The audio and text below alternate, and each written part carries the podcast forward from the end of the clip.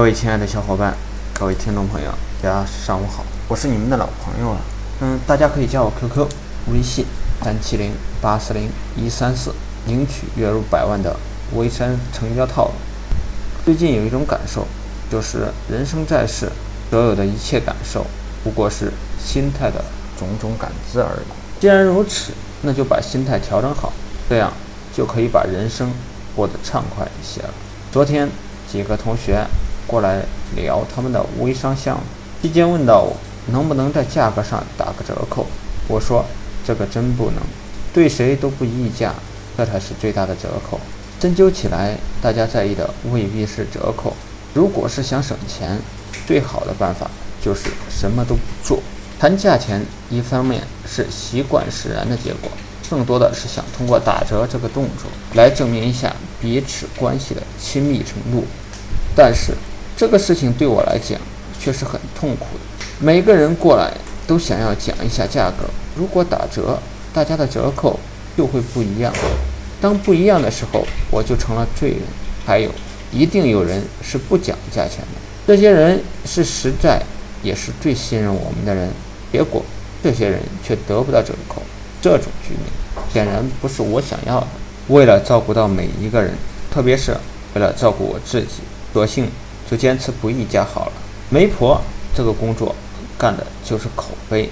同学又问我能不能对接一些操盘手或者团队，我说能，几乎每天都有团队老大过来咨询我，让我帮忙推荐一些靠谱的品牌商给他们。大家信任我，我就要对得起这个信任。媒婆这个工作干的其实就是口碑，无论是品牌方还是团队老大，我都要了解清楚，尽量做到。最高的匹配度，用这样的态度，就会有越来越多的团队老大找我帮忙。虽然他们找我的时候谁也不知道，但如果他们在我这里找到靠谱的品牌商了，他们肯定会感谢我的。对于品牌商来说更是如此。所以，我特别在意能否实现大家的价值最大化。不仅仅是媒婆，所有的行业都是一样的。我给同学说。在条件和资源都相同的情况下，我肯定会考虑感情的，这也是人之常情。我给同学说明白了，他们也就理解了，而且他们也特别认同这种做法。关于折扣和团队对接问题，说到底其实也是心态的问题。当你搞明白背后的逻辑了，做起来就会容易很多。昨天晚上跟几个信仰的大学老师一起吃饭，他们说。你们大城市真好，我说，那是你们的感受。我每次离开上海的时候，就会觉得心态轻松很多。这叫什么？逃离魔都，还是你们好？生活悠闲，而且还活在一个美食的天堂里，有山有水，环境好，空气好，在这里生活是多么惬意的人生。神仙也不过如此嘛。然后双方都在吐槽。对自己所在城市不满意的地方，同时又在羡慕着彼此的生活。今天在写文章的时候，我就在思考：别人那么羡慕你的生活，为什么你自己却不满意呢？这是多么荒谬的事情！如果真的是不满意，那就直接放弃好了。你觉得怎样满意，就怎么去过好了。如此就会满意了吗？未必。中国有句古话：孩子都是自己的亲。老婆都是别人的好，努力做好当下才是最好的选择。今天我在想，我的工作挺爽的，一大帮兄弟在工作上都是特别的拼，大多数人都能态度良好且尽心尽力，而且大家都有着非常好的职业素养，客户的满意度越来越高。我们的客户春节。到现在的客户几乎全都是老客户介绍过来的，有些客户还没有签好合同就已经把费用打过来了，而且最近还有几个重量级的客户要签约。不仅仅是客户的品牌足够大，实力足够强，最关键的是他们对于微商的重视程度和投入力度空前的，这样的项目玩起来就会非常有意思。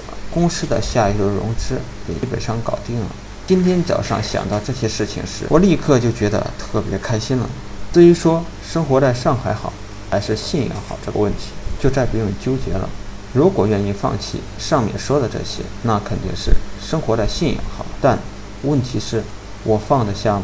上面这些应该是我的人生追求。既然如此，如果想要把这些追求实现的更好一些，就必须把项目放到一线城市，北上广深中，魔都肯定是我的首选。既然如此，那就来好好的维护现有的局面。努力做好当下的事情，就是最好的选择。关于信仰，其实也不过是内心关于美好事物的代名词而已。不是所有的美好都能成为你的私人财产，索性就好好珍惜所拥有的一切吧。包括做微商的你，周围也会有很多人羡慕。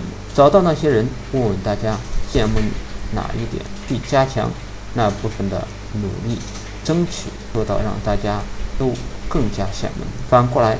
你特别痛恨别人的地方，自己也不要去做。